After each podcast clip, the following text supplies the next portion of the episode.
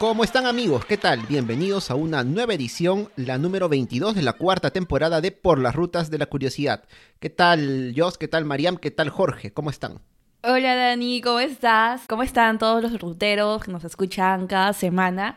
Pues bien, bien, con bastante frío la verdad. Emocionada por empezar este nuevo episodio. Vamos a hablar de un tema que me encanta, los animales, estamos emocionados. Sí, sí, y en el caso específico de Jorge y yo nada más, los animales de los que vamos a hablar somos muchos, ¿sí o no, Jorge?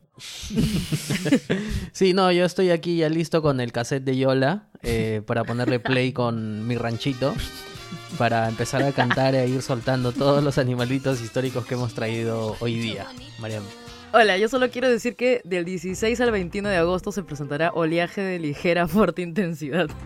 Gracias Indesi, gracias Indesi, me acaba de llegar el, la notificación, por favor, siempre tienen que estar, siempre tienen que estar atentos, aunque bueno, cuando lo escuchen todavía vamos a estar todavía dentro del plazo. Eh, nada, como siempre un gusto estar con ustedes, este, Jocelyn, Tom, iba a decir, me olvidé por completo, Jorge y Daniel, eh, a mí también es un tema que, que me gusta mucho así desde el fondo del corazón de alguien que quiso estudiar veterinaria y que justo le rompió el corazón la forma en que, en que se, se lleva, ¿no? Algunas cosas aquí en, en sí, en lo que es este eh, la biología, en fin, ¿no? Quizás en un momento vamos a hablar de también este bueno, la relación que tenemos los seres humanos con los animales, ¿no? Yo por mucho tiempo estuve también, este, fui activista de derechos animalistas y nosotros utilizamos el término de animales humanos y animales no humanos, ¿no? Como para que nos quede bien claro de que nuestras diferencias, o sea, somos iguales pero diferentes a la vez, ¿no? Para que haya también exista un poco de respeto. Así que definitivamente es un tema, el día de hoy un tema que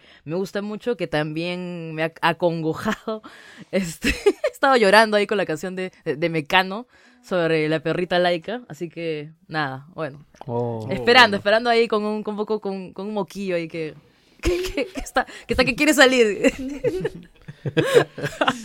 Quiere, brotar, para manifestar su, su melancolía ante, ante, la, historia que, que, bueno, cada uno de nosotros ha traído. Es cierto que cada uno tiene eh, una relación propia con los animales al menos aquí todos, como Dani decía antes de la grabación, todos tenemos mascotitas. Y esta relación que tenemos con nuestras mascotas, que son integrantes de nuestra familia, son vínculos, son vínculos familiares también, vínculos de amor, y que eh, al fin y al cabo lo sabemos siempre con mucha responsabilidad el cuidarlos, el, el acompañarlos, el comprenderlos también. Pero bueno, hoy día hemos traído algunas historias interesantes de animales que además de ser eh, parte de, las familias de las que fueron partes, bueno, no todos, pero también nos trajeron algunas historias interesantes y fueron protagonistas de estas lindas historias que les vamos a traer a continuación. Así que bueno, ¿qué les parece si comenzamos? Si te gusta nuestro podcast y te gusta recorrer junto a nosotros por las rutas de la curiosidad, te invitamos a apoyarnos en nuestro Patreon Patreon es una plataforma que permite colaborar directamente con productores y artistas. En nuestro caso, nos ayudará a seguir generando contenido histórico y cultural. Puedes encontrarnos en patreon.com slash por las rutas de la curiosidad. Como hemos mencionado, nosotros tenemos mascotas, seguramente muchas de las ruteras y ruteros que nos escuchan también las tienen o las han tenido, y hablar de los animales en general eh, no solamente cuando estos son mascotas, cuando son cercanos a nosotros, sino hablar de ellos a un nivel, como digo, general y entender que en algunos casos pues ya no están con nosotros puede ser duro, incluso tan duro como hablar de la desaparición, digamos la muerte, así de simple, en realidad de personas que también resultan cercanas o que conocemos. Y en este caso, bueno, solo quiero mencionar antes de pasar al primer animalito que vamos a hablar, que es una animalita, que es una perrita, en este caso muy conocida, quizá la más famosa de la historia, podría decir, se trata de Laika esta perrita, bueno, que fue enviada en una misión, entre comillas, espacial en la época de la carrera espacial entre la Unión Soviética y Estados Unidos. Bueno, el, día de hoy este, vamos a hablar de ella, pero en realidad vamos a encontrar que a lo largo de la historia, vamos a encontrar que, este, que incluso hablando de, de animales, por ejemplo, que se han extinto, que no es el tema de hoy en día, uno lee sus historias y realmente llegan a conmover, llegan a conmover pese a que son animales salvajes, con los que uno no tiene relación, que se han extinto hace siglos en algunos casos, pero llega a ser eh, bastante emotivo poder entender qué pasó con ellos y peor aún en algunos casos con los últimos de sus especies. Y en el caso específico de Laika, Creo que todos sabemos de cierto modo un poco su historia. Mariam, tú nos vas a contar un poco más a detalle acerca de la misma, pero llega a ser bastante conmovedora, quizá sabiendo el valor que nosotros damos específicamente en este caso a los perros, ¿no? Quienes hemos tenido uno y conociendo específicamente todo el contexto que hay y en el que va a terminar la historia de Laika. Cuéntanos, Mariam, un poquito acerca de esta perrita tan famosa.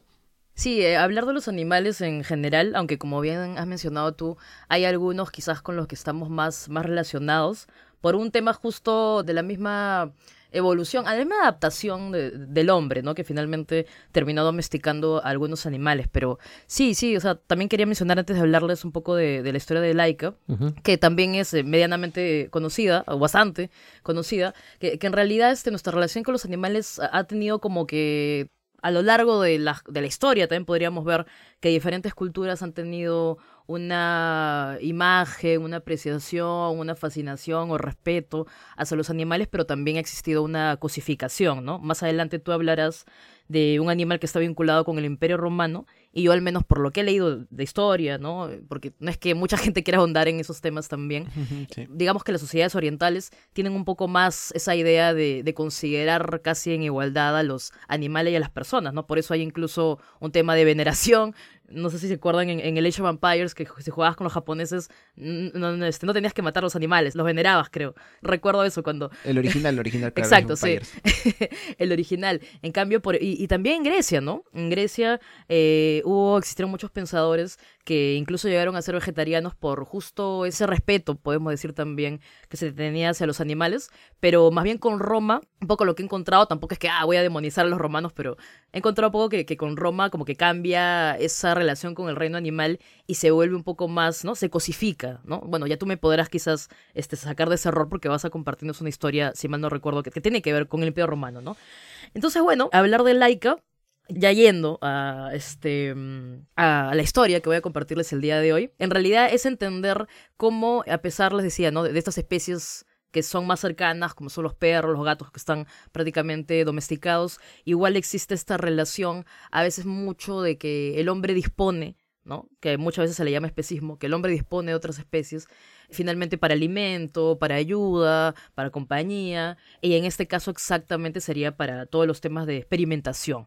¿No? Entonces, sí, también fue un experimento en realidad en el que Laika va a estar involucrada. El contexto, como bien lo decía Dani, es el contexto de post Segunda Guerra Mundial, Guerra Fría, la competencia entre las dos potencias hegemónicas, la Unión Soviética y Estados Unidos. La Guerra Fría, bueno, quizás también le dediquemos más adelante otros episodios, tiene múltiples etapas y una etapa bastante conocida es la carrera espacial, ¿no? Básicamente es la competencia por quién colocaba primero a un ser vivo en el espacio, en la órbita terrestre, etcétera, etcétera. Entonces es en este contexto que los rusos, que en realidad tenían la delantera, los primeros años.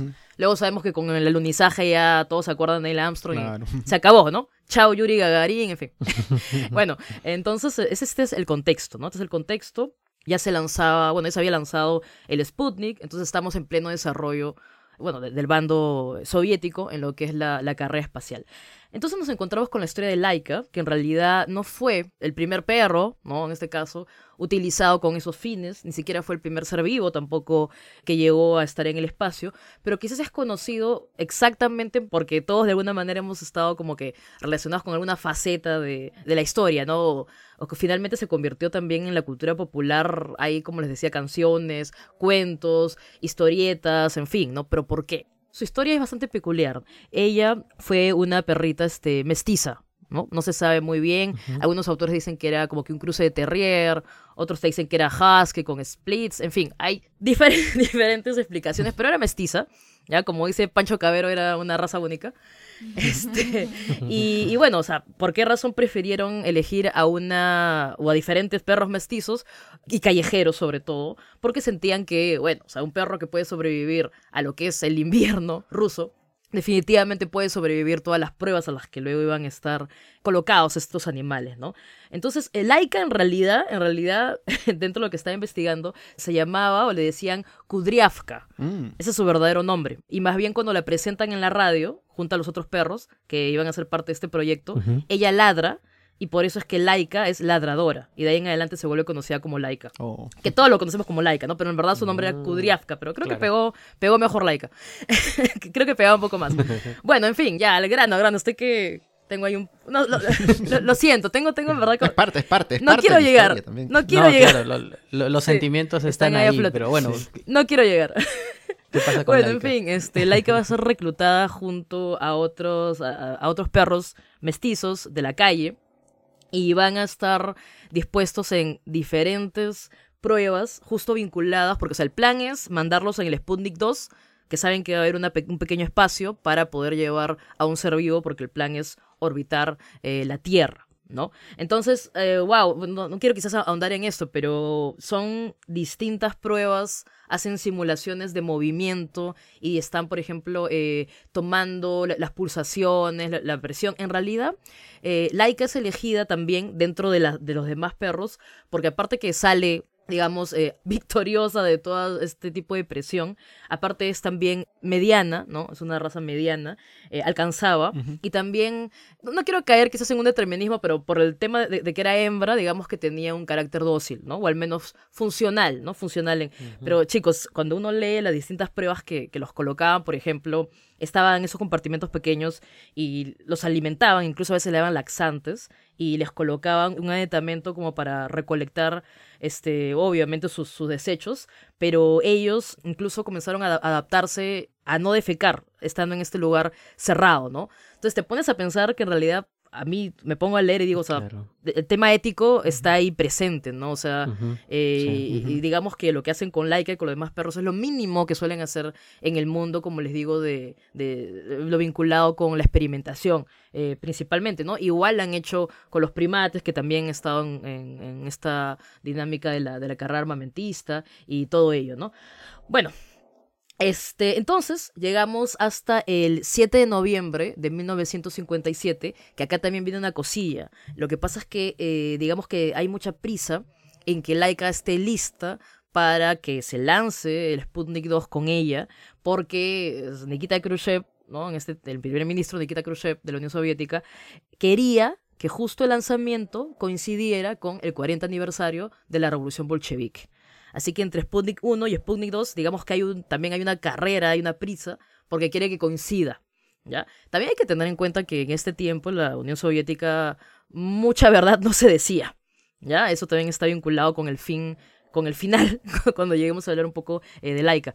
Entonces finalmente va a ser eh, lanzado el Sputnik 2 el 7 de noviembre de 1957, cuando se cumple el 40 aniversario de la revolución bolchevique, y el Sputnik 2 va a lograr entrar en órbita, ¿no? Como les decía, otros seres vivos sí habían viajado al espacio, pero no habían logrado orbitar la Tierra, que eso sí se logra con el Sputnik 2 y con Laika, ¿no? Por eso hay tanta expectativa, eh, como les decía, sale por la radio, sale por la tele, hay muchas imágenes y videos que dan la vuelta al mundo porque estamos en esta competencia.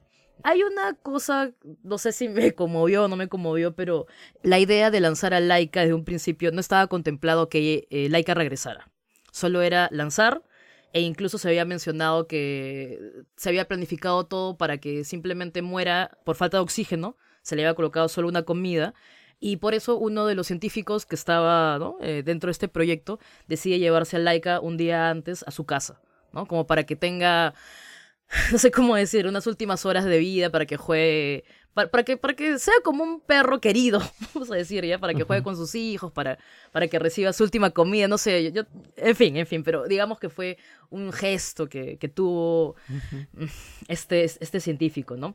Entonces, bueno, en realidad lo que va a pasar luego de que Laika salga es que en cuestión de horas nada más este, va, a, va a morir esto sobre todo se conoce, como les digo, porque se desclasificó luego de la caída de la Unión Soviética y las mediciones de las pulsaciones que tenía Laika cuando estaba comenzando el viaje. Murió luego de siete horas aproximadamente, porque también este, cuando perdió la protección térmica, el Sputnik 2 llegó a haber cerca de 50 grados de temperatura. Era imposible también sobrevivir, ¿no? Entonces, yo les decía que en el tiempo de la Unión Soviética se, se maquilló eso, ¿no? Claro, porque al principio no, no, no era esa la información, ¿no? ¿Qué es lo que dijo la Unión Soviética sobre, sobre su muerte? Claro, o sea, a ver, en los siguientes días se dijo de que Laika estaba viva, que había salido bien el viaje, y como como les decía, vendieron el plan de que iba a morir de manera indolora, vamos a decir, luego de quedarse sin oxígeno, ¿no? Pero como les digo, en horas nada más había este, eh, muerto, incluso eh, se quedó orbitando,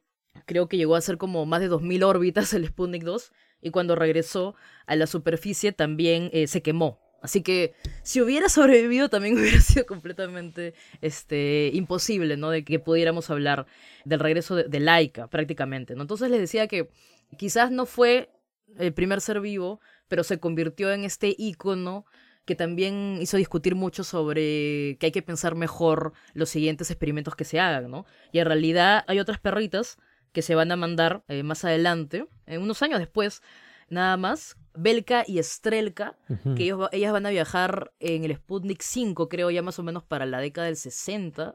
Y ellos, ellas sí eh, lograron regresar sanas y salvas y creo que llegaron a estar un día entero en el espacio, ¿no? Entonces digamos que también hubo pues una, una manera también de evaluar cómo debían ser digamos que un uso más humanitario de, los vuelos espaciales, ¿no? Pero definitivamente igual estamos hablando de un caso de prueba con animales, ¿no? Y bueno, lo positivo que yo veo es que se volvió pues masivo el fenómeno de Laika. Actualmente, como les decía, hay una estatua conmemorativa, hay muchas historias para niños con final feliz.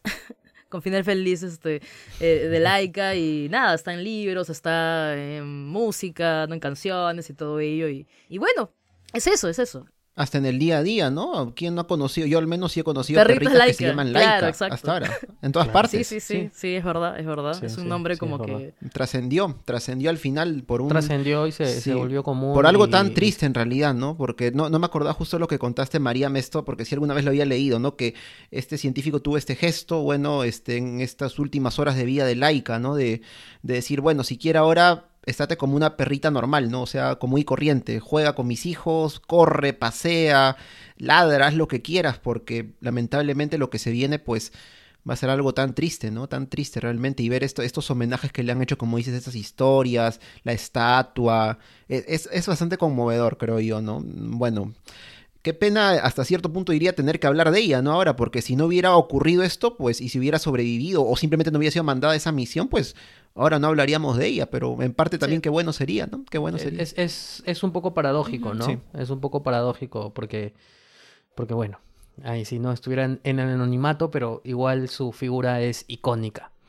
Así que, así chiquito, esta fue la historia de Laika, para que todos la tengamos presentes y un poco que también nos ayude a reflexionar sobre el uso ético cuando estamos hablando de ciertos destinos que tienen algunos animalitos al respecto. Pero vamos a pasar y vamos a dar un salto de, de la Unión Soviética y de Laika para hablar de una palomita.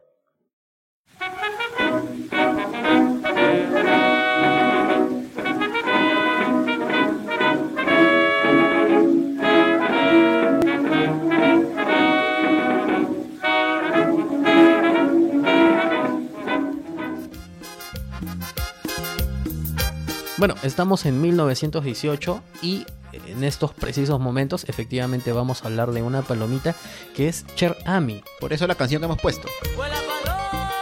Jocelyn, cuéntanos y, y sorpréndenos con la historia de Cher Ami. Bueno, seguimos ahora con otra historia muy triste, la verdad. Estuve también eh, en el momento de la investigación de este animalito, de su historia, de su vida. Estuve viendo una película también, derrame lágrimas. la hay varias películas sobre Cher Amy, pero bueno, ya, pasemos a, hablar de quién fue Cher Amy. Cher Amy fue una paloma mensajera. Como lo dijo Jorge, nos vamos a situar en el año del 1918, exactamente en la Primera Guerra Mundial. Y Cher Amy va a participar en esta Primera Guerra Mundial. Su personaje se va a volver un animalito héroe. Eh, luego va a ser galardonado. Vamos a ver que va a recibir un montón de premios. Pero bueno, quizás eh, muchas veces hemos visto ya en películas o, leído, ¿no? Acerca de las palomas mensajeras, de la labor que tenían, pero eh, sería bueno mencionar pues que estas palomas tienen un entrenamiento eh, un entrenamiento. Estas exactamente se llaman colombofilias, es el arte de, de, entrenar a las palomas. Y por ejemplo, el mensaje que las palomas llevan pegados en su patita que es el que transportan pues mediante el vuelo, tiene el nombre de columbograma. Ah. Entonces, Cher Ami fue adiestrada por eh, estadounidenses. Estos en esta época hacen una donación a los ingleses de un grupo de palomas para que éstas pasen a ser como un donativo para las filas eh, del cuerpo de Estados Unidos. Van a mandar un grupo de personas para que participen en la Primera Guerra Mundial y también parte de ese grupo de, obviamente, de animalitos va a pasar a ser Cher Ami y otras palomas más. Cher Ami significa en francés querido amigo. Si bien la traducción es amigo, una vez que Cher Ami, bueno, va a fallecer, se va a descubrir de que Cher Ami realmente no era un palomo macho, sino era una paloma hembra. Lastimosamente, por ejemplo, eh, muchos lugares donde hay algún tipo de estatua en su honor, todavía se le refiere a, Cher Ami como una paloma macho. Bueno, este igual no es de mucha importancia, pero vale la pena recalcarlo, ¿no? Porque igual existe cierta confusión en cuanto al género de la paloma. ¿Qué es lo que va a pasar? Exactamente. ¿Cuándo va a pasar a Cher Ami a ser un héroe? Bueno, Cher Ami ya había tenido varias misiones, pero su última misión va a ser en la batalla de Argonne, que se lleva a cabo en Francia, y esto se da en octubre de 1918. ¿Qué es lo que pasa en esta batalla de Argonne? Este día, el mayor Charles Wesley, ese era su nombre, tenía su mando a 500 hombres. Y pasa que durante la batalla, ellos quedan atrapados en una pequeña depresión que estaba al lado de una montaña o de una colina que estaba justo detrás de las líneas enemigas. ¿Y qué pasa? Que quedan atrapados, entonces quedan atrapados sin comida, sin municiones. Y lo peor es de que este batallón queda perdido. Entonces, como estaba perdido, es más, sus mismos aliados, su mismo ejército eh, aliado empieza a disparar en contra de ellos. Entonces, uh. no solamente recibían disparos en contra de los enemigos, sino también de sus propios aliados.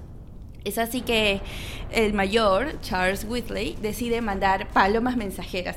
Envió una primera paloma con un mensaje. El mensaje decía, muchos heridos, no podemos evacuar pero lastimosamente la paloma no llega a dejar el mensaje. Y así envía una segunda paloma, nuevamente no logra con su cometido la paloma hasta que manda la última, que es Cher Ami, su última, ya su última opción, su último salvavidas. La última esperanza. La última, exacto, porque ellos empezaron, por ejemplo, el primer día había alrededor de 500 hombres caídos con él, que estaban eh, en el batallón perdido, pero ya para el segundo día quedaban alrededor de 200, porque ya habían fallecido producto de las heridas, eh, de que no eran atendidos y encima de que los seguían, eh, los seguían atacando.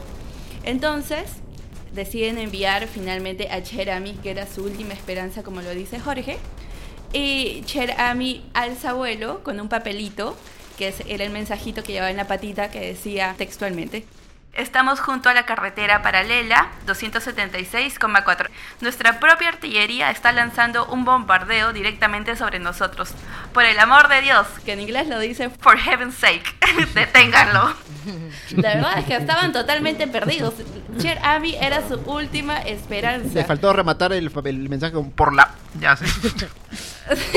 no, es que el primer mensaje es mucho más calmado, de verdad. El segundo mensaje, por ejemplo, dice: Los hombres están sufriendo, pueden enviar apoyo. Y ya el tercero, el mayor se manda con absolutamente todo. Cher Ami alza vuelo. Los alemanes se dan cuenta, la perciben. Bueno, las palomas mensajeras son distintivas a comparación de otras palomas normales, no tienen un mayor plumaje, eh, su vuelo es, diferente, han, han, sido entrenadas, entonces los alemanes se dan cuenta de esto y empiezan a, a, querer derribarla, le empiezan a disparar. Y Cher Ami es herida, es herida durante el vuelo tres veces, es herida de tal forma que pierde un ojo, oh. es este, herida en el pecho y a la vez es herida en una de las patitas. Y a pesar de ello ella llega a dejar el mensaje con una de las patitas pendiendo solamente de un tendón. Y así llega después de haber recorrido 32 kilómetros Cher Ami a poder entregar el mensaje, a pesar de haber recibido varios disparos y de haber llegado con una patita colgando de un tendón. Entonces, Cher Ami eh, salva la vida de, alrededor de 194 personas y obviamente se vuelve en una heroína indiscutible para la 77 División de Infantería, que es la división a la que ella pues salva Si bien los doctores trataron de salvar su patita, lastimosamente no pudieron, entonces le tallaron una patita de madera y ya eh, logran recuperar a Cher Ami antes de ser enviada de nuevo a Estados Unidos. En Francia se le hacen ciertas condecoraciones como la Cruz de Guerra, el racimo de hojas de roble. Qué increíble. Qué increíble historia, qué increíble historia de, de, Cher Ami. De verdad yo me quedo sorprendido, no la conocía. No la conocía. es toda una toda una historia de, casi de superhéroes, ¿no? Ahí, eh, a pesar del, del, fuego enemigo, de haber sido herida tres veces, aún así llega a su destino, cumple su deber. Yo creo que ni, ni Hedwig, la lechuza de Harry Potter, puede, puede preciarse por tanto valor. Realmente sí. No, sí, y por ejemplo, o sea, nosotros al escuchar la historia sobre Cher, a mí ahora nos causa mucho asombro, de verdad, la interesa, la valentía de esta palomita. Eh, pero, por ejemplo, por lo que leía, en, aquel entonces se hizo tan popular su acción, lo que ella hizo, que, por ejemplo, para los escolares estadounidenses, ella era la máxima heroína. O sea, ella y, y todos los demás combatientes de la Primera Guerra Mundial, también estaba Cher Ami súper conocida. Y bueno, pues ahora también nosotros la estamos conociendo, estamos conociendo su historia un poco más. Y como les dije al principio, se creía que ella era un palomo.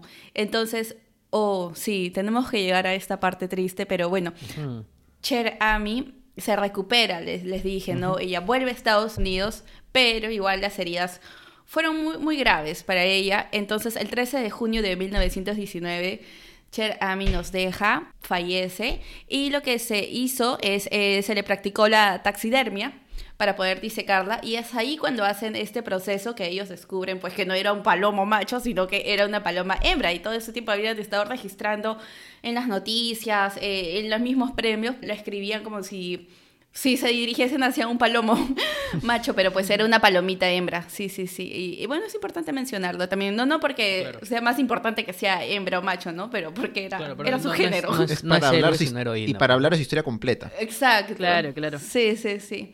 Y actualmente eh, se encuentra en exhibición, eh, si en algún momento van por Estados Unidos, está en la exposición El precio de la libertad en el Museo Nacional de Historia estadounidense. Ah, genial. Si puede, se da una vuelta, ¿no? El sábado. Sí, puede, cualquier día. Yo justo, mañana, por el hecho de comprar pan, voy a pasar por ahí, voy a, entrar un ratito a ver. Ahí ya te das una vuelta. aprovecho, les aviso, les aviso. Qué historia, qué historia de Cherami, de verdad, ¿eh? increíble. No, no, la tenía así, no, no sabía que el rol, sabía que el rol de las palomitas mensajeras en la Primera Guerra Mundial, bueno, fue importante, justo lo habíamos leído para el, uno de los últimos episodios que hicimos, que fue el de la Guerra de Trincheras, recuerdo, pero miren, no teníamos acá mapeada, creo, esta, al menos este, tú y yo, Jorge, no, creo que Mariam sí conocí un poco más de Cherami, un poquito de lo que era, ¿no? Así es, así es. Sí, realmente, realmente así. Así que bueno, Jocelyn, nos has sorprendido con esta historia. Así que saliendo del episodio, seguro que muchos vamos a ir a buscar, a ver dónde encontramos la película de Charami para sorprendernos y maravillarnos también con la historia tal cual. Pero Ahora, e, e, esto es curioso, ¿no? Porque en vez de avanzar en el tiempo, yo creo que estamos retrocediendo en el tiempo. Iniciamos en. Hacemos el, paso de, paso de, Michael Jackson. Pasamos. Así es. Este, luego pasamos a la Primera Guerra Mundial. Y ahora, ¿hasta dónde nos vamos, Daniel? Creo que hasta la Edad Media. Así es, hasta la Edad Media, porque vamos a hablar de un animalito pequeñito, sí, en broma, porque se trata de un elefante. Así que nos vamos hasta el Imperio Carolingio.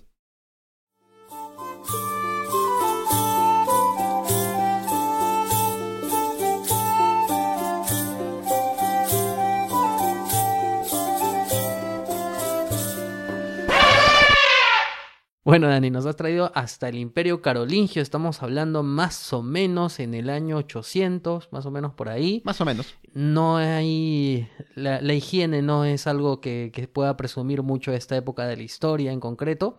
Y aquí el punto es: ¿qué, ¿qué hacemos aquí? ¿Qué hacemos aquí? ¿Qué nos vas a contar hoy día? Bueno, puede sonar un poco contradictorio el que les quiera contar que vamos a encontrarnos aquí con un elefante, ¿no? Y se la máscara. ¿Y qué creen que va a pasar con la máscara? Va a aparecer un elefante. Exactamente. Porque uno pensaría que... ¿Se balanceaba? También se, balanceaba. Bueno, vamos a ver que en cierta forma sí, porque, porque a los que me... Se balanceaba sobre la, la tela de una araña. Más o menos, más o menos.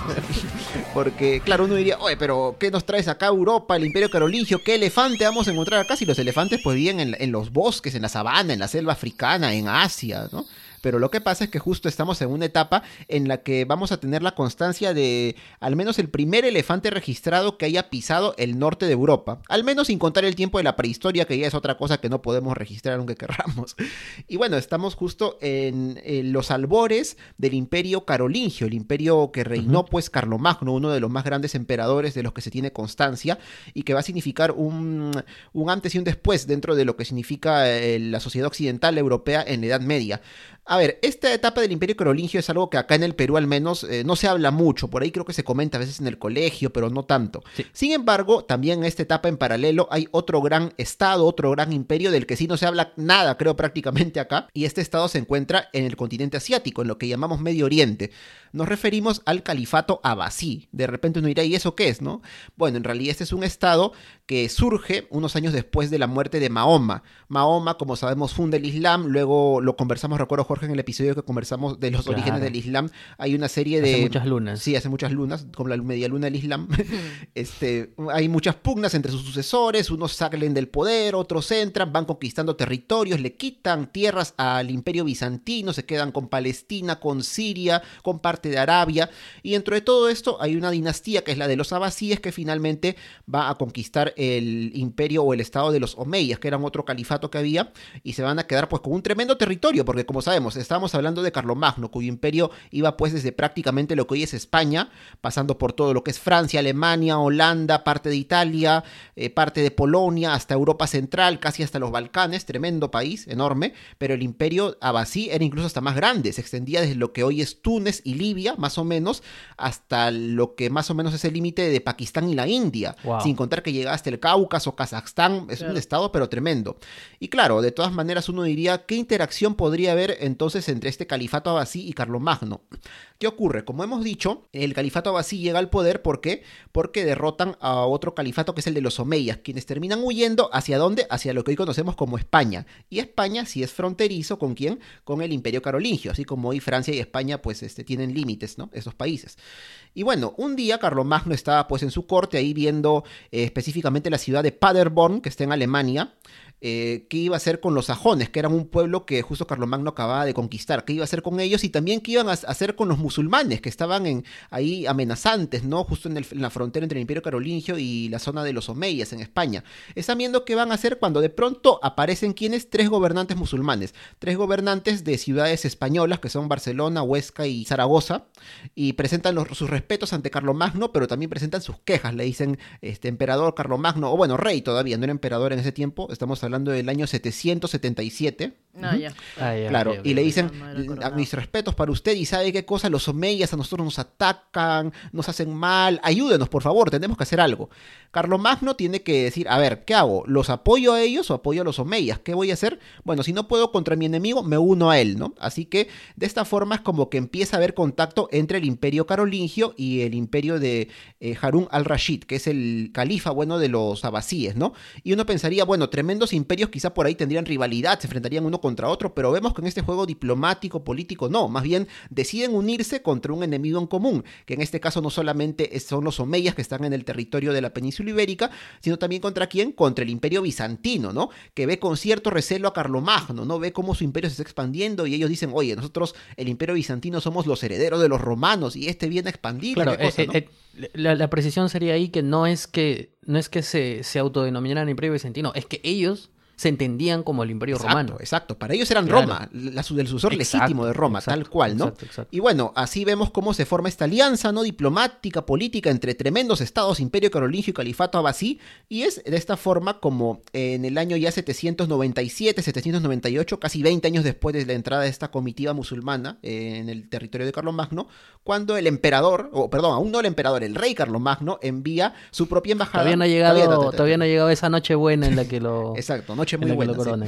Manda su comitiva propia, su comitiva propia, claro, este, hacia el rey Harun al-Rashid, ahí en Bagdad, que era la capital del califato abasí. Manda a tres personas en esta comitiva y claro, ahí están los mismos, los halagos entre los gobernantes, ¿no? Y Harun al-Rashid dice, ¿saben qué? Tengo que hacerle un regalazo a Carlomagno, ¿no? Porque realmente, pues, este, vamos bien todo, ¿no? Le da, pues, cosas este, propias de este, sedas, cosas así, ¿no? De esta zona, pero también que le manda un elefante. Le manda un elefante, según cuentan las crónicas, llamado Abul Abbas. Acá ya entramos un poco en la historia en sí de, de este animalito que, bueno... Tan... el elefante? ¿Qué pasa el desgraciado? que pase el elefante, que bueno, tan, tan chiquito no era, ¿no?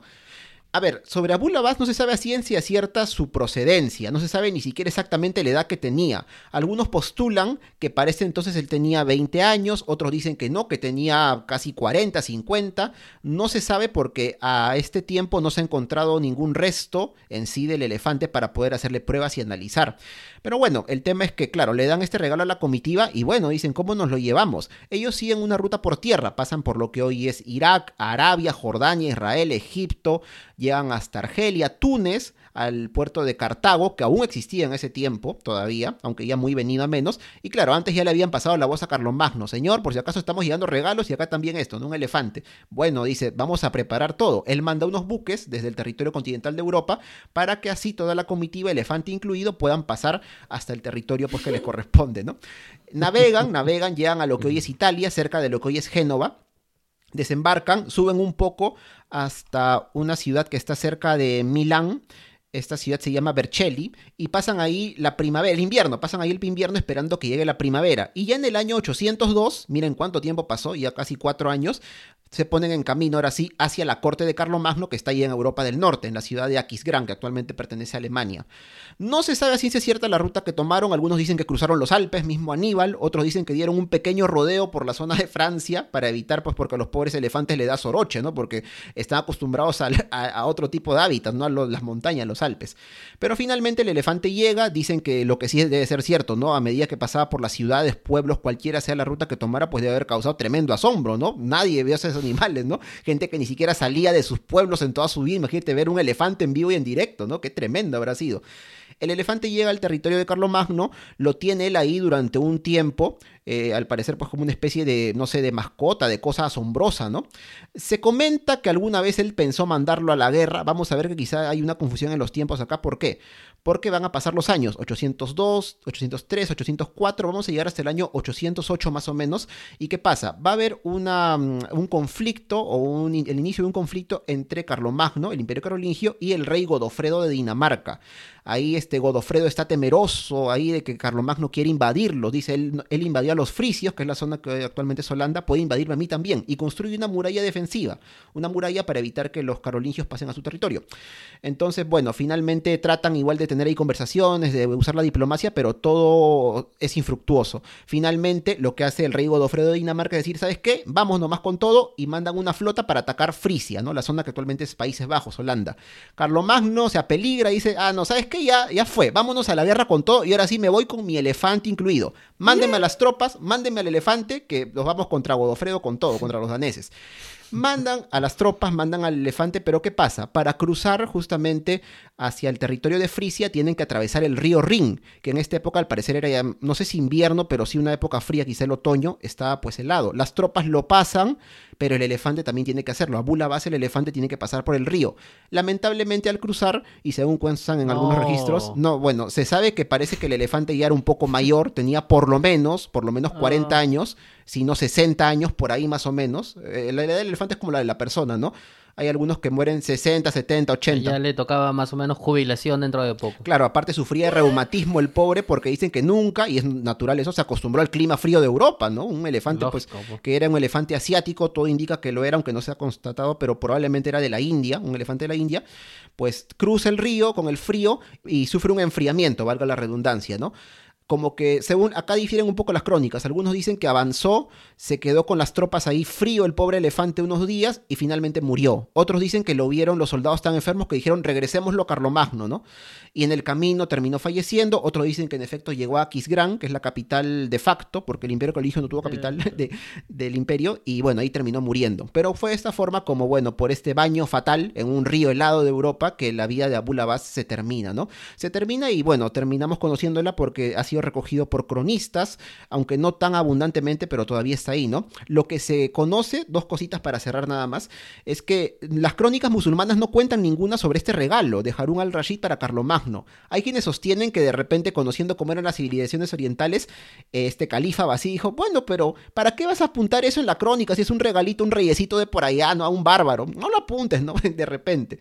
Y bueno, lo que también se ha encontrado, o eh, hay una crónica que dicen que en el siglo XVIII, cerca de lo que hoy es Alemania, en una ciudad de Alemania, en el siglo XVIII encontraron en una excavación unos huesos tremendos de animales que, bueno, uno podría pensar que son de Abu Labás, efectivamente. Lamentablemente los huesos no los conservaron, solo los encontraron. ¿Qué habrán hecho con ellos? No sabremos si en efecto eran los restos de Abu Labás o de un animal prehistórico. Pero bueno, quedó para la crónica para estos días, ¿no? Saber que hubo un elefante en esta zona de Europa en un momento en el que quizá nadie lo esperaba. Sí, realmente increíble la, la historia de, de, este elefante. Qué pena, ¿no? Qué pena que al final terminara muriendo de hipotermia, me imagino prácticamente. Eh, pero bueno. No es su hábitat. No es pues. su hábitat. No, no era, no era su hábitat, ¿no? No era su, hábitat. pero bueno, que nos ha servido un poco para contextualizarnos también con respecto a lo que pasaba el Imperio Carolingio y, todas las movidas políticas de por medio. Sí, interesante saber cómo pues por Italia en aquellos años había un elefante desfilando. Pobrecito igual, ¿no? Que, que falleció de, de hipotermia, así como muchos elefantes son llevados pucha, sacados de su hábitat, llevados a distintos lugares, ya sea para circos, para otros fines, ¿no? Que lo vemos ahora también, o sea, no ha cambiado mucho igual el pensamiento de, de aquel entonces con el de ahora. Mm, seguimos viendo. Ah, bueno, a mí más bien me, hizo recordar a los, a los este, elefantes de Aníbal. o sea, cuando dijiste que eran los primeros elefantes registrados en, en Europa, dije, pero no habían llegado los elefantes de Aníbal a la península ibérica. Ah, del, norte, por eso, claro. No, Europa del norte. Ah, ya, el norte de Europa. Claro, sí.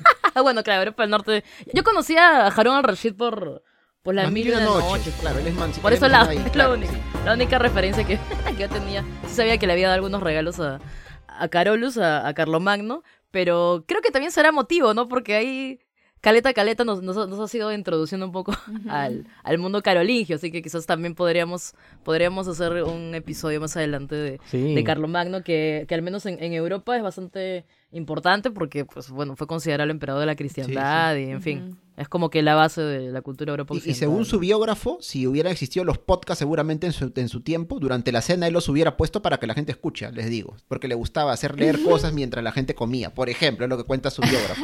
claro, claro, sí, el tema, de, el tema educativo también. hay muchas cosas en verdad para, para hablar de, de Carlomagno. Y seguramente eh, Carlomagno hubiese, hubiese, sido Patreon también. También, ¿no? Pero, no, y no solo él, sino también Harun al-Rashid. Se cuenta que era una similitud que tenía con Carlomagno, por eso está este, todo este boato, cultura, pompa que se menciona en las mil y una noches. Es el tiempo de Harun al-Rashid cuando Bagdad se convierte pues en una ciudad tremenda, ¿no? Donde hay bibliotecas, eh, universidades, cultura así a raudales, como pasó más o menos con Carlomagno. Las mil y una noches es, es delicia pura leerla, es, es muy... Es muy bueno, de verdad. Es muy, muy bueno. habrá que hacer una sonorización. Uf. hay que apuntar, hay que apuntar. Hay que apuntar ahí. Vamos a convertir las mil y una noches en las mil y una de Carlos Álvarez. no. no, mentira, mentira. hay, hay, hay, hay, varias historias ahí de, de, sí, las mil y una noches. Hay, buenas, ¿no? Buenas, buenas. Sin del Marino. Hay, hay, hay, varias, no, recuerdo las historias, no recuerdo los títulos, pero bueno. Simba el Marino. Ahí estamos. Bueno, entonces. Simba el Marino es una de ellas. Ahora sí, ya no vamos a retroceder en el tiempo, vamos a adelantarnos un poco, pero no nos vamos a ir a tierra, Jorge, sino que nos vamos a ir al mar. A ver qué historia nos traes para el siguiente bloque.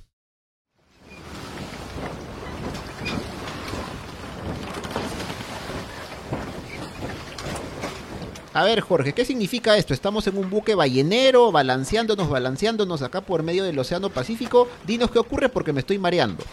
Bueno, aprovechando que estábamos aquí en la máquina del tiempo, venimos a visitar un toque a, don Miguel Seminario, que todavía era Miguelito. Miguel Graus era. Porque... Perdón, don Miguel Grau, que en todo, en todo, que antes era Miguelito, porque él también fue partícipe pues de las embarcaciones balleneras. Es verdad. Ciertamente.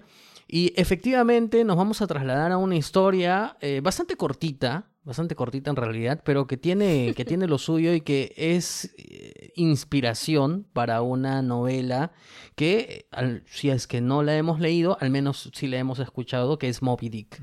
Moby Dick es una historia conocida y tiene un sustrato real eh, realmente muy interesante y, muy realista y nos va a servir un poco para hablar sobre estos animalitos que son los cachalotes. ¿Y, significa entonces que Moby Dick existió?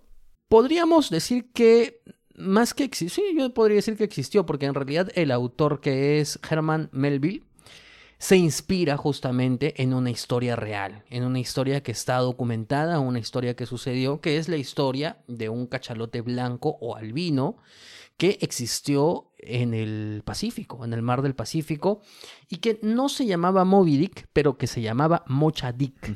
¿Y por qué se llamaba Mocha Dick? Porque se entiende su primer avistamiento y su posible origen se encontraba en una isla chilena que es la isla de Mocha. Entonces es así de sencillo. ¿Qué es lo que pasa? Que este tipo de, de animales, de ballenas propiamente, tienen podríamos decir, una cierta relación incluso con los pescadores o con las personas que están, eh, eh, que se han hecho a la mar. De hecho, los barcos balleneros las persiguen y las cazan y todo ello, pero hay mucha literatura al respecto. Hay que tener en cuenta que estamos hablando del siglo XIX, es decir, de los años 1800 y tanto, más concretamente hoy vamos a estar sobre el 1818, 19, 20 en el que las ballenas eran muy preciadas justamente porque daban aceite que luego era muy bien utilizado en lámparas y otras cuestiones del día a día. Entonces su demanda era una altísima demanda y estas ballenas, una vez que eran cazadas y que se las utilizaba, pues mucho de este comercio iba siempre a los Estados Unidos, que se convirtió en un espacio que albergaba todo este comercio. Y los cachalotes, como bien sabemos, pues se encuentran también en el Pacífico, tanto en Chile como en Perú. Y ya se anunciaba el avistamiento de uno que era un poco distinto porque aparentemente era un poco más grande y que tenía un color distinto que era un color albino, que no es un color natural. Y de hecho el avistamiento sobre este tipo de, de ballenas o de cachalotes no es muy común no es muy común, es decir, podríamos contar con los dedos de la mano cuántos avistamientos e individuos identificados hay al respecto. De hecho, ahorita creo que solamente hay uno identificado que se lo ve constantemente en su paso entre el Polo Sur y Australia, ¿no? Y los arrecifes de coral que va yendo de un lado a otro. Y bueno, los cachalotes pues son animalitos que pueden llegar a medir hasta 20 metros y que pueden llegar a vivir hasta los 60 o 70 años presumiblemente porque si bien hay información que se ha recogido, no es información todavía al 100%, digamos, pero ¿por qué lo digo esto? Porque esto se recoge a partir de los animales que terminan varados en el mar y a partir de ahí se les hace estudios y más o menos se calcula que su lapso de vida es de 60 a 70 años y de hecho son los mamíferos que tienen el cerebro más grande de, todos los mamíferos, ellos son los que tienen el cerebro más grande y que tienen un sistema nervioso bastante desarrollado. Esto para que nos dé una idea, porque mucho se ha dicho sobre si estos animales son vengativos o no, y bueno, y esto ya engarza directamente con la historia de ahora. La historia nos traslada hasta 1820, finales de 1820, porque nos vamos a ver con un ballenero que se llama el ballenero Essex. El ballenero Essex estaba navegando justamente por el Océano Pacífico chileno, estuvo en Talcahuano, por ejemplo, hasta que el 20 de noviembre de 1820 ellos avistan a este cachalote del cual ya se había tenido noticias años antes y lo ven, ¿no? Es del cachalote blanco y que aparentemente se estrella contra el buque. Aquí lo curioso es de que en realidad no se sabe si es que esta colisión es una colisión casual, o es una colisión que el cachalote los, los choca, por decirlo así, ¿no? O sea, los colisiona, los empuja. Pero lo que sí recogen dos crónicas al respecto de los pocos sobrevivientes que hubo de este ballenero fue que una vez que se dio el primer impacto, el cachalote da un rodeo y nuevamente los golpea. Y cuando los golpea nuevamente es cuando se hace un orificio y la embarcación empieza a hundirse y naufraga. No es que el cachalote haya matado a alguien en específico, o sea, no fue y se los comió, así como, como el tiburón o como otros naufragios de la historia. Hay un naufragio en la Segunda Guerra Mundial, el Indianápolis, en el que, por ejemplo, los tiburones sí tuvieron un, un papel protagónico ahí. Pero bueno, los hunde, el cachalote se va y quienes estaban dentro de la embarcación tratan de salvarse en tres botes, de los cuales Meses más tarde, dos de ellos, dos botes, van a ser encontrados con algunos sobrevivientes, pocos, me parece que son ocho sobrevivientes nada más de toda la tripulación, y un bote nunca se llega a encontrar. Es aquí que, meses más tarde, uno de los sobrevivientes, que es Owen Chase, publica su relato, y es a partir de ahí que llega esta noticia, este relato se empieza a expandir, y es ahí cuando esta noticia llega a Herman Melville, y cuando escucha la historia, él se reúne con el capitán del Essex y ahí es cuando se inspira para, años más tarde, producir su novela que se llamó Moby Dick, que fue publicada en 1851.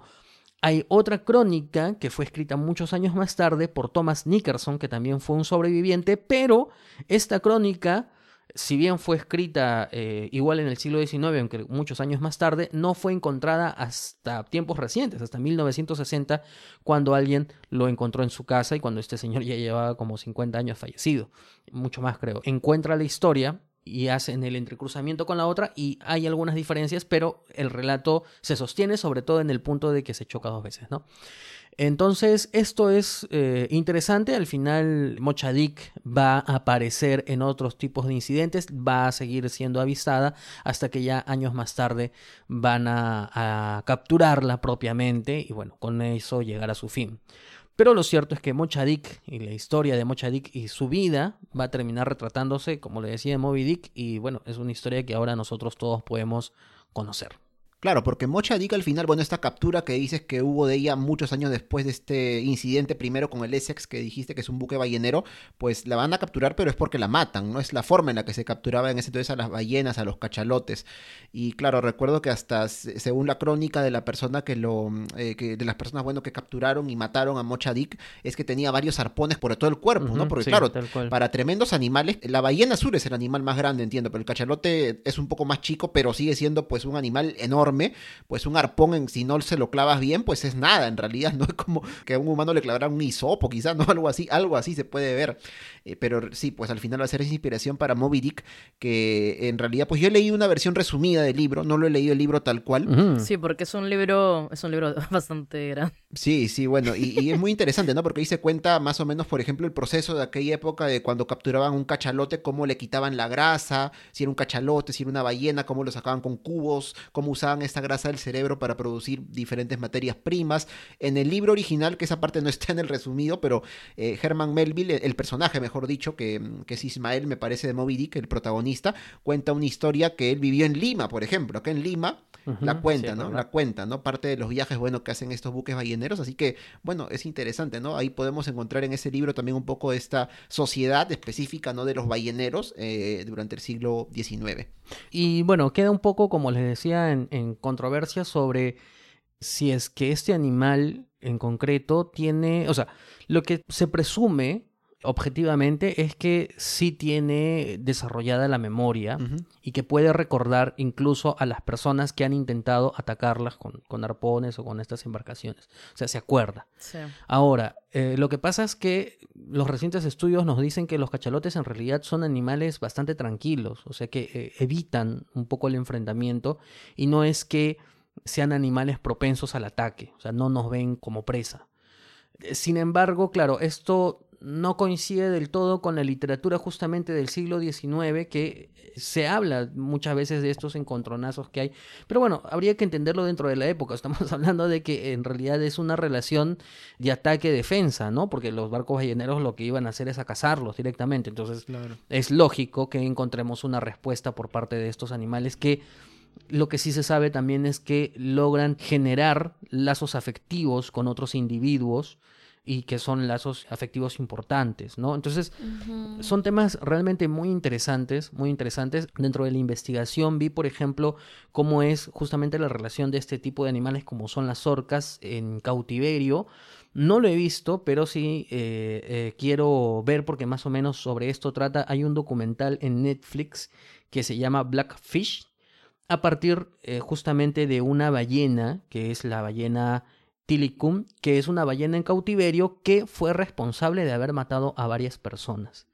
Entonces es un documental que entiendo abarca un poco y trata de clarificar este tema, sobre todo reflexionando un poco sobre qué es lo que pasa con los animales que se crían en cautiverio y cómo este estrés excesivo desarrolla ciertos desórdenes psicológicos en el propio animal que los empujan a hacer este tipo de actos. Tema sumamente interesante. Así que bueno, ahí estaba la historia de Mochadik. Pobre Mochadik. No vale la pena todo límite, definitivamente no, no, vale la pena. Justo lo, que, lo que les decía, lo que les decía hace un rato, ¿no? Que a veces cuando uno se pone eh, a analizar este cómo la industria ha cosificado también a los animales, eh, me, siento un poco avergonzada de la, de la raza humana.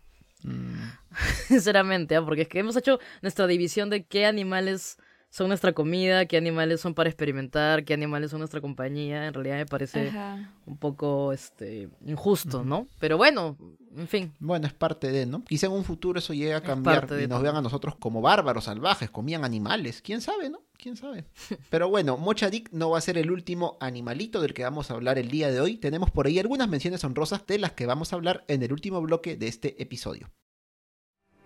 Tierra, tierra por fin, tierra Tomo posesión de estas tierras en nombre de Fernando e Isabel. Mmm, Colón, póngase de pie. Tenemos que explorar la isla. Espera un momento, Triana, que primero van a hacerme una foto para la portada de Por las Rutas. Ahí está. ¿Qué tal? ¿Ahí sale bien? ¿Sí? ¿Estoy bien puesto? Lo máximo, Cristóbal. Muy bien.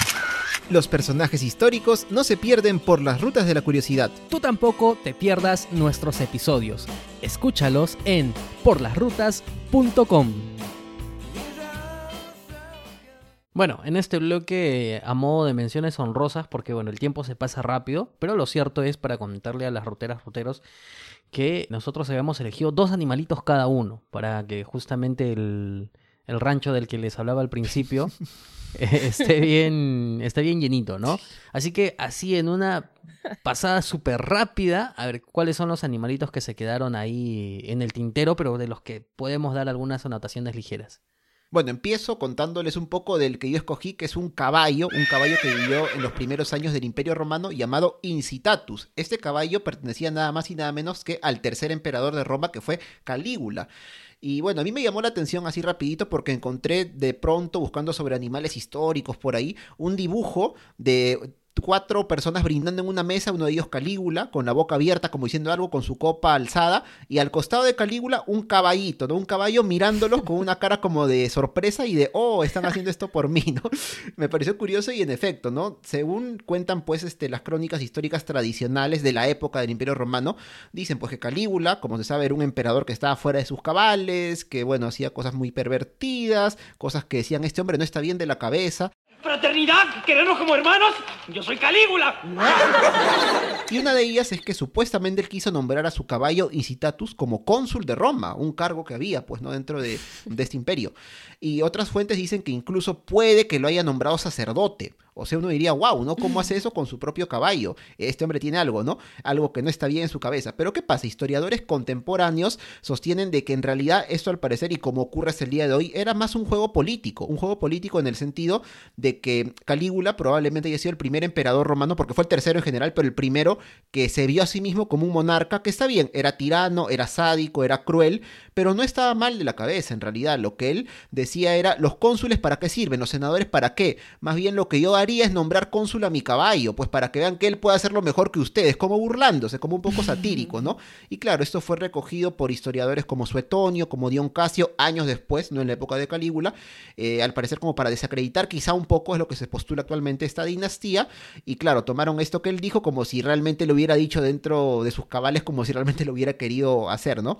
Se dice también de que lo que hacía Calígula era hacer fiestas en los establos de Incitatus, que según se cuenta eran establos así muy finos, hechos de mármol y todo, que así puede ser verdad. Él hacía las fiestas acá para sus amigos, sus allegados, y decían, Incitatus el caballo es el anfitrión, así que con él todo, ¿no? Pero claro, eso también puede ser una cosa simbólica, porque al final quien disfrutaba Calígula y sus amigos, ¿no? No lo disfrutaba para nada, pues el caballo que no tenía nada que hacer. Así que bueno, un poquito esta historia de este caballo que, según se dice, no pudo haber sido cónsul de Roma, pero en realidad pues no es tan así, ¿no? Nos hace ver un poco que el juego político es este tema en el que podemos remontarnos incluso hasta la época romana, ¿no? Más allá de pensar de que estos emperadores o reyes pues este, tenían un problema mental, para nada, para nada. Su crueldad, es cierto, podía ser tremenda, pero siempre calculando dentro de todo el tema político que, como vemos, está presente pues desde entonces. Qué bueno, muy interesante, de verdad. Desde lejos, Incitatus, el animalito que mejor vida ha tenido de todos los que hemos estado hablando, de verdad. Me alegra por Incitatus. Una historia alegre. final feliz. final feliz. Qué bonito. Con Calígula no creo. ¿eh? Pero... sí, el dueño nomás. Un poquito. Hay que cambiarlo. Ah, sí, ah, ya, bueno, ya que estoy hablando justo yo, Vamos a Perú. a ver, aquí en Perú, ¿quién, podría recordar algún animalito este, que haya sido popular por alguna acción heroica que haya hecho? Pues no hace mucho tiempo. Fue el martes 11 de julio del 2006, que no sé si lo recuerden, pero este perrito muy conocido, Laifun, se hizo conocido. Ya luego lo hemos visto que, por ejemplo, participó en las paradas militares de fiestas patrias, ¿no? Se hizo héroe nacional. Pero ¿qué pasó y por qué este, el Fun se hizo conocido? Un perro guardián que habría matado a un ladrón reincidente, Laifun, se ha convertido en el centro de la polémica. Unos quieren ejecutarlo, otros condecorarlo. La decisión está en manos de un juez. Pues fue porque este día, este martes 11 de julio, en este 2006, este perrito de raza Rottweiler, que entonces tenía alrededor de 4 o 5 años, va a provocar la muerte de una persona. Esta persona era un malhechor, un delincuente que había ingresado justo al lugar donde el iPhone se encontraba custodiando, se encontraba cuidando. Este hombre entra para robar autopartes en un centro comercial eh, que se llamaba El Tumi, que se encuentra exactamente en la avenida Bancay, que está en el cercado de Lima. Entonces el iPhone se percata de eso y va de frente, eh, ataca al hombre y las mordidas eh, se las da en el cuello, en ciertas áreas del cuerpo que pues provoca un sangrado mayor, lo cual va a provocar eh, la muerte pues de esta persona. Entonces, ¿qué es lo que va a pasar en la primera instancia? El primer momento es de que Laifun va a ser llevado a un centro canino antirrábico donde va a pasar unos días y bueno, ya inmediatamente su destino estaba echado, la verdad ya se decía pues que Laifun iba a ser sometido a eutanasia y lo iban a asesinar de esta forma porque la ley peruana indica pues que cualquier animalito, cualquier perro, ¿no? que ataca a alguien y, y lo mata, este es el procedimiento que se debe dar con la mascota. Pero es entonces cuando salen pues todos estos grupos que defienden a los animales, porque también se dan cuenta, sale a la luz de que el iPhone había sido anteriormente entrenado, había sido este creo que como parte de las de una guardia canina, parte de la policía canina. Y luego es por eso que él cuando pasa a cuidar este lugar, él supo detectar que alguien estaba tratando de ocasionar un daño en el lugar y él como tenía este entrenamiento, por ejemplo, que hace que su mandíbula se desarrolle mucho más que la de un perro normal y sus ataques sean más fuertes, es que él mata a esta persona, pero era porque previamente ya estaba entrenado para este tipo de, situaciones. Entonces, esto sale a la luz, defensores de los animales salen a defenderlo, eh, se hace muy popular la noticia del iPhone en Perú y la iPhone llega a tener su propio abogado para que lo defienda en este caso y felizmente se logra retroceder a la primera decisión que era la de matarlo a través de la eutanasia. Y entonces Laifun es adoptado por la policía eh, canina del Perú nuevamente y pasa a formar parte de sus filas, es adiestrado, él este, va a tener, por ejemplo, un, acompañante, que es quien lo va a acompañar todos estos años pues, que le quedaron de vida, porque Laifun lastimosamente para el día de hoy ya no está entre nosotros, Laifun falleció eh, debido a a la vejez. Debido a la vejez, Laifun se, se enferma, eh, sufre como de una displasia de la cadera, lo cual hacía que él eh, coge de la pata izquierda, entonces él ya no podía hacer sus labores eh, adecuadamente como lo hacía cuando estaba más joven. Entonces Laifun, alrededor de los 11 años, va a fallecer. Y esto ocurre un viernes 21 de febrero del 2014 a pesar de los esfuerzos de la policía canina, porque ya antes de que él falleciese se le había dado como de, de baja, se le había recibido su jubilación, digamos, porque un Rottweiler normalmente recibe su jubilación a los nueve años, ya para la edad que él tenía 11 años ya estaba mayorcito.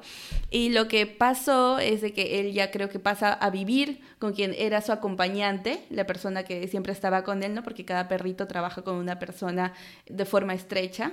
Entonces, bueno, a pesar de los esfuerzos de, parte de, los veterinarios, etcétera, Laifun lastimosamente fallece el 21 de febrero del 2014 Pero como lo dije, su imagen de perrito héroe acá en el Perú, porque pasó a ser y a simbolizar eso básicamente, fue tan importante que, por ejemplo, se le hizo una ceremonia pública en el cuartel de El Potao y se abrieron las puertas del lugar para que la gente, el público pueda ir y asistir y acompañar al Laifun. Luego, posteriormente a eso, el Laifun fue cremado y sus restos permanecen en una urna en la unidad canina. Ahí está, entonces, la historia del Laifun, que efectivamente es una historia bastante reciente, todos recordamos su nombre, pero es bueno recordar por qué fue importante en su momento y realmente el papel que cumplió dentro de la policía. Así que un, un abrazo para la un homenaje para, para la Infum, que desafortunadamente ya no está con nosotros, pero su, legado y su nombre queda ahí. Y bueno, aquí en Por las Rutas le hemos dedicado unos minutos. Bueno, en mi caso, este, hay muchos casos interesantes, pero traté de elegir quizás algunos animales que no son conocidos como héroes, ¿no? Pero que, que, igual también tienen una importancia y relevancia en la historia, ¿no? hablar un poco del contexto de manera muy, muy, muy breve, sería la peste negra del siglo XIV, ¿no? Más o menos estamos hablando de la pandemia hasta la actualidad, porque incluso comparado con las cifras del coronavirus, la peste negra tuvo más o menos 25, 30 millones de, muertes, ¿no? Aproximadamente. En verdad que afectó bastante a, Europa. Sabemos, pues, de manera tradicional que esta enfermedad conocida como la muerte negra, está identificada con, con, la peste bubónica, ¿no? Sabemos también que se originó en Asia y que luego va a viajar a, Crimea. Y lo interesante de esta peste negra es que va a tener muchas vías para difundirse, ¿no? Sea, por un lado está la vía terrestre, ¿no? O sea, llega a Crimea por los guerreros, también por los comerciantes mongoles, y también sabemos pues que entra a Europa eh, a través de, Italia, ¿no? De diferentes ciudades portuarias, comerciantes, transportada por ratas, ¿no? En estos barcos eh, comerciales eh, genoveses que navegaban desde el Mar Negro, ¿no? Entonces, en realidad cuando uno habla de la imagen de la peste negra, aparte de, la muerte, siempre está vinculado, digo, voy a decir de manera tradicional, a las ratas, ¿no? O sea, la peste bubónica, incluso en, en la cultura popular, el Bautista de Hamelin, con, con las ratas, en fin. Lo que quiero decir es que en el imaginario están siempre las ratas. Bueno, en realidad pasó de las ratas a luego culparse las pulgas de las ratas de ser las transmisoras de, la peste, ¿no? Que también por estudios sabemos que estuvo la peste bubónica, pero también hubo cepas de peste eh, neumónica, peste septicémica, en fin. También hay un, todo un mundo para poder hablar de este caldo de cultivo que, que existió en Europa. Pero bueno, principalmente, como les decía, siempre fueron culpadas las, las ratas, porque en realidad también sabemos que las condiciones eh, sanitarias de la época no eran las, adecuadas, ¿no? Pero ¿por qué les decía que, que de forma tradicional, ¿no? ¿no? es que quiera exculpar a las ratas que tradicionalmente sabemos que fueron las que las portadoras, sino que el tema de la peste negra y sobre todo en la actualidad, en un contexto también de pandemia, siempre es como que siempre causa interés. Estaba leyendo un poco de que se, se sigue estudiando, se sigue reconstruyendo el genoma de la peste negra. Y dentro de este interés también a reconstruir el genoma de, la peste negra, pues que se sabe que es la bacteria Yersinia pestis la que la causa. También se está eh, apoyando mucho de que las ratas negras clásicas no serían las portadoras de la peste bubónica, sino más bien otros roedores, que creo que algunos conocemos, que le suelen llamar gerbilino, gerbillo, no sé si han visto, son unos mm. roedores. Los googlean, ponen gerbillo y les va a aparecer, ¿no? Que en realidad más bien son roedores propios de Asia, ¿no? Y acá viene lo, lo alucinante e interesante. Hay una rama que es llamada, eh, una rama científica que se llama la dendrocronología. No sé si la han escuchado, pero la dendrocronología es la ciencia que estudia los anillos de los árboles, de muchas plantas arbóreas, para poder ver a lo largo de los siglos también, ¿no? De, todo, de toda la mm, antigüedad que tiene estos árboles, eh, los diferentes procesos biológicos e incluso procesos físicos y culturales a los cuales han estado expuestos estos árboles, ¿no? Entonces, estudiando a partir de la dendrocronología, más bien se ve que para los años en que brotó la peste, más o menos 1347, eh, por allí, no existían las condiciones como para que se desarrollen, pues el clima que hubo en ese tiempo no era el ideal quizás para que haya todos estos brotes de las ratas, ¿no? Entonces más bien lo que hacen es darse cuenta, o sea, lo ideal, a ver, si queremos hablar de un brote, lo ideal sería que haya un un verano muy cálido, ¿no? Con poca lluvia, ¿ya? Pero más bien se dan cuenta que es todo lo contrario, ¿no? Entonces lo más probable es que hayan sido animales que venían de otro territorio, por eso es que está bastante fuerte ahora último esta, esta, esta propuesta de que, o sea, como no había condiciones para que proliferaran las ratas, lo más probable es que hayan venido estos roedores, bueno, en este caso de Asia, ¿no? Que les digo que son los gerbilios, gerbilinos o gerbillos también les dicen, ¿no? O también hay, otro, hay otros estudios que mencionan que incluso podría ser eh, las mismas pulgas que habitaban este, las personas también, ¿no? O sea, pulgas, piojos que, que, también habían, ¿no? Entonces en realidad también hay que tener en cuenta ello, pero, pero bueno, o sea, sobre todo hay que tener en cuenta eso porque la peste bubónica existe sí. en la actualidad, ¿no? Y ahora su Exacto, ¿no? Su campo de acción es en todo el mundo. O sea, sí, sigue existiendo. Ha habido hace cinco o seis años ya gente que igual se enferma de, peste bubónica, ¿no? Entonces, en, realidad hay que tener eh, bastante cuidado, sobre todo porque, y ahí iba también mi comentario, acá ya, ya para terminar, porque actualmente y el mismo coronavirus es de ese tipo de enfermedades eh, que mutan, ¿no? Porque pues, son de los animales que pasan a las personas. No tengo en este momento cuál es el término correcto de, este tipo de enfermedades, pero hay, hay, que tener cuidado porque finalmente el que también estemos expuestos a... No quiero que todos se vuelvan vegetarianos, ni, mucho menos, o si pueden hacerlo, enhorabuena, pero eh, el, abuso pues, del consumo de la carne, eh, también las condiciones en que viven los animales y el contacto que tenemos nosotros con ellos, también influyen en, en nuestra salud, ¿no? O sea, actualmente vivimos un contexto de pandemia que ha sido generado justo, ¿no? Ha pasado de un animal a una persona. Y creo que es el comienzo nomás, o sea, creo que ya nos damos cuenta que los siglos pasan, pero al menos en tema de, salud hay simplemente enfermedades que se van eh, mutando, ¿no? Entonces hay que recordar también que muchos animales estuvieron antes que nosotros incluso, ¿no? Y estarán también después de nosotros. Así que esa es mi, mi reflexión, mi reflexión final, así que es muy probable que no hayan sido las ratas, que siempre solemos culpar de la difusión de la peste negra, ¿no?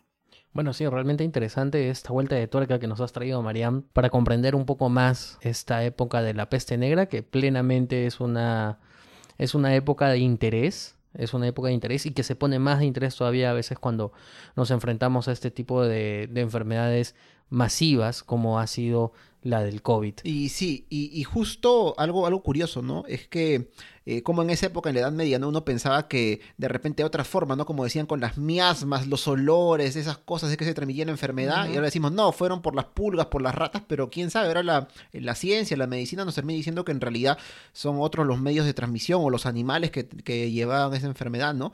Y va un poco justo con los siguientes animales o el siguiente animal que vamos a hablar, porque se habla incluso, ¿no? Que en la Edad Media, por ejemplo, con todo ese tema de la Inquisición, las casas de brujas, que se ejecutaban no solo a personas, sino que se mataban animales, entre ellos los gatos, que decían, no, el gato, si es que hay un gato, hay una bruja, los gatos negros. Recuerdo haber leído en algún lugar que, claro, que esto como que ayudó entre comillas a que las ratas se esparcieran más. Yo digo, bueno, salvo que hubiera un estudio que quizá que con, con números nos digan que en efecto no hubiera servido para que las ratas se esparzan, quizás sí tendría cierto sentido, sino un poco complicado, ¿no? Porque claro, ¿quiénes son los enemigos naturales de los ratones, de las ratas, de los pericotitos? Obviamente los gatos, ¿no? Como sabemos hasta el día de hoy. Y bueno, Jorge, ahí yendo un poco por ese tema, este, estos animales que son los felinos, los mininos, los gatitos, tú por ahí creo que nos tienes una historia al respecto. Sí, pero no la voy a contar si no pones el gato volador ahí en edición. Bueno, pongo el gato volador. claro, ¿no? Este... Llegó Don Gato. Llegó el Gato Félix. Llegó, Gato Félix. Pero hacía falta un gato, ¿saben quién es? ¿Eh? El gato volador. Porquería de canción. No, así dice, así, no, así dice la letra, así dice la letra. ¿Así?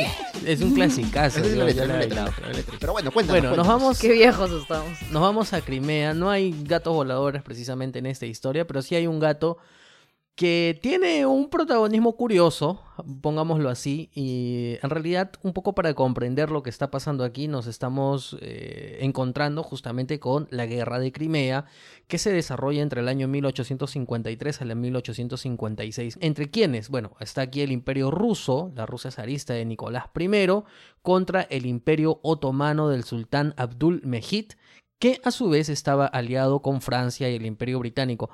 Para estas épocas ya el imperio otomano estaba en cierta decadencia y ya había eh, concedido ciertas eh, extensiones geográficas que poco a poco lo hacían eh, ser un poco más débil, ¿no? Por su lado, la Rusia zarista se hacía cada vez más poderosa y es aquí el interés justamente de estos aliados occidentales de que para poder mantener este equilibrio geopolítico europeo, entran a apoyar al Imperio Otomano para que Rusia no sea la ganadora de este conflicto en particular, que es un conflicto más que todo territorial, que está un poco maquillado con temas religiosos de por medio, eh, pero es un tema un poco más territorial que otra cosa. Y bueno, se desarrolla este conflicto, pero claro, cuando Rusia ve que viene un apoyo de algunos países occidentales, en este caso, como les decía, de, de Francia y del Imperio Británico, claro, ya este conflicto pues no se les hace tan fácil, ¿no? Y es ahí cuando renuncian un poco a la iniciativa del ataque y empiezan a defenderse. Pasando rápidamente, esta defensa va a terminar en Sebastopol, con el sitio de Sebastopol en donde los rusos tratan de hacerse fuertes y donde saben prácticamente que si pierden Sebastopol pues prácticamente ya perdieron la guerra porque no hay mucho más. Eh, y se inicia el sitio de Sebastopol, un sitio bastante duro con muchas bajas, muchos muertos. Realmente era complicado, pero ellos entendían de que era la única forma de poder eh, ganar las condiciones, como casi siempre pasa en Rusia, eh, en las condiciones de guerra siempre son condiciones difíciles, ¿no?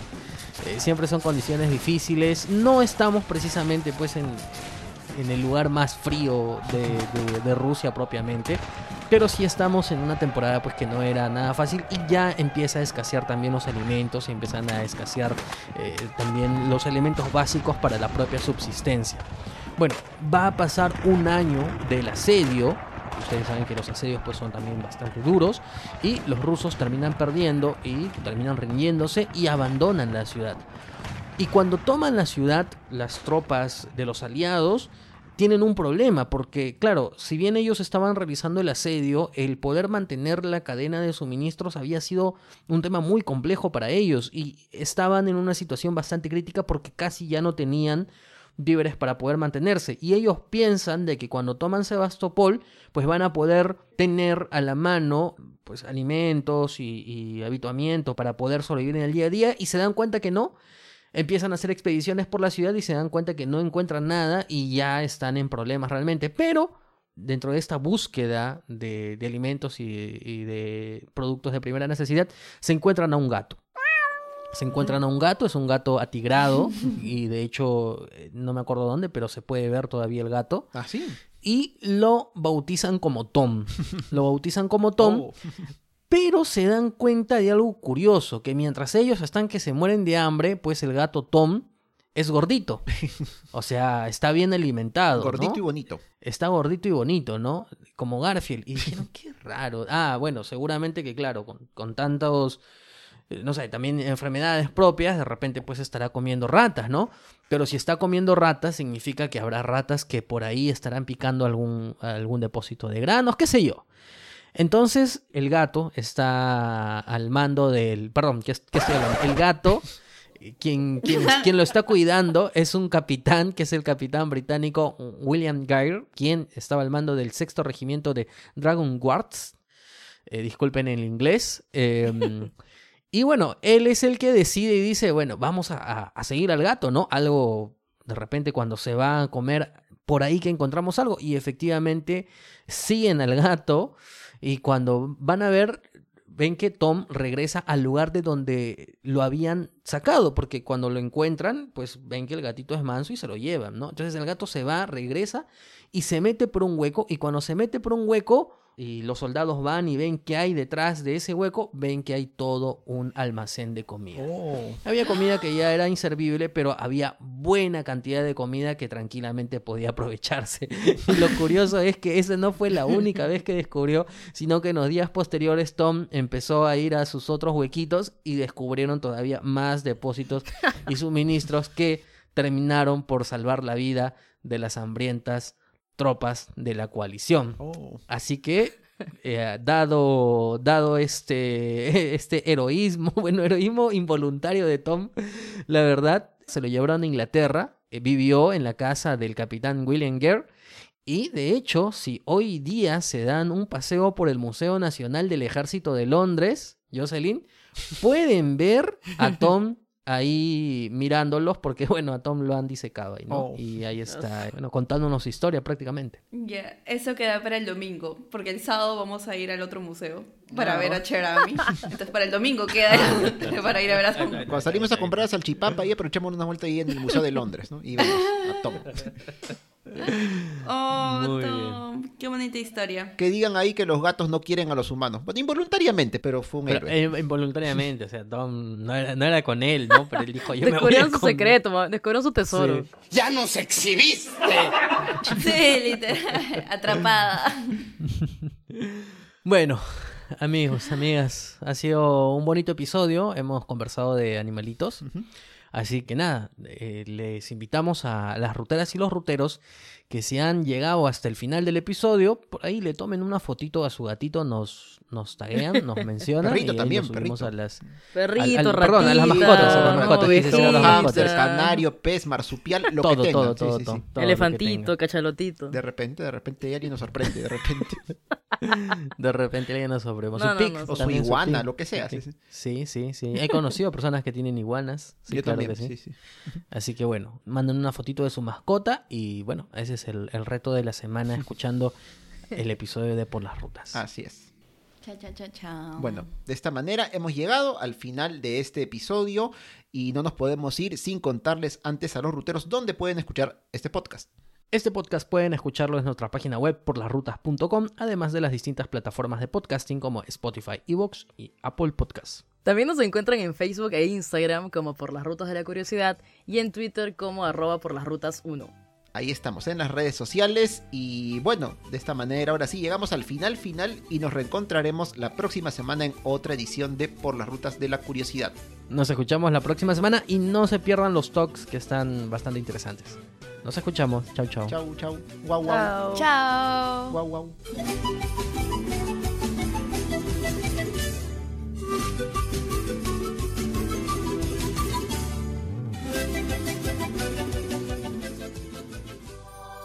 Este podcast es producido por El Taller de la Curiosidad.